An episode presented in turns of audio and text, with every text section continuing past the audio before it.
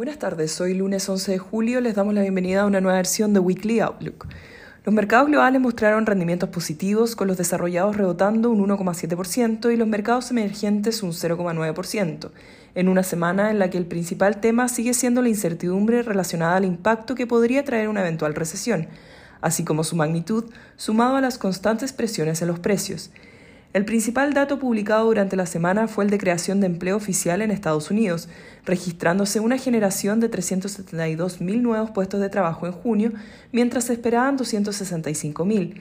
De esta forma, se elevan las expectativas que la Fed pueda continuar con alzas agresivas en la tasa.